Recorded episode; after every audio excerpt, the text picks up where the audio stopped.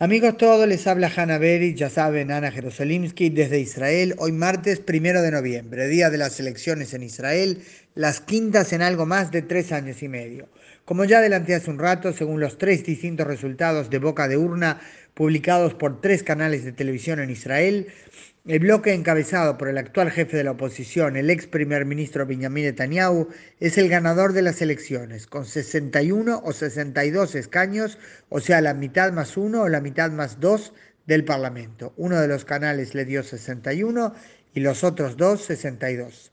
Si esto se confirma, Netanyahu vuelve a la jefatura de gobierno tras un año y cuatro meses en la oposición, al frente de la coalición más conservadora que haya tenido hasta ahora el Estado de Israel.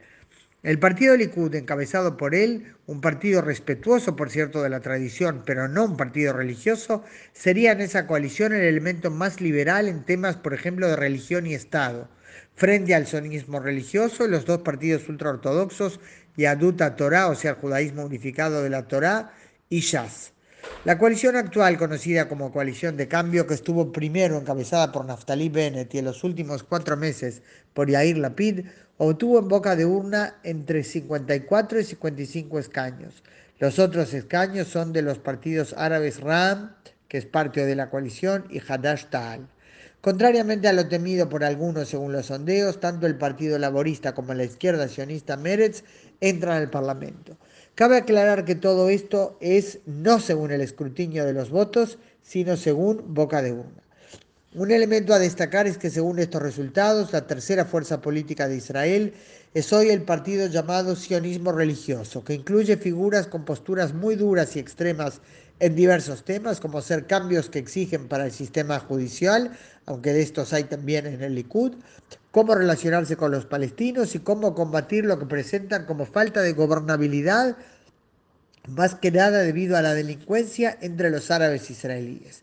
También hay figuras de ese partido que han expresado eh, posturas homofóbicas claramente.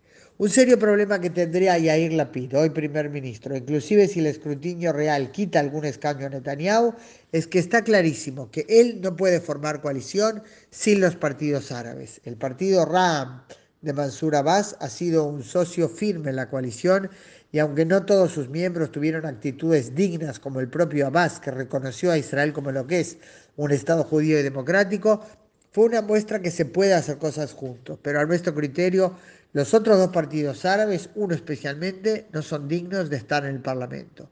Hablan de convivencia pacífica siempre desde una postura rotundamente crítica de Israel, muy injusta a nuestro criterio, actuando en la práctica contra esa paz interna especialmente el partido Balad, que por ahora no entra al Parlamento. Recemos que así siga. Es un partido que abiertamente apoya el asesinato de judíos. Claro que siempre lo va a decorar y adornar, va a decir que no es así, pero en la práctica esa es su postura. Realmente no entiendo cómo es que le permitieron participar en las elecciones. Habrá que ir esperando el avance del escrutinio para ser más sabios. Volveremos a reportar. Hanna Beris o Ana Yerosolimsky, como saben, desde Israel, hoy martes primero de noviembre.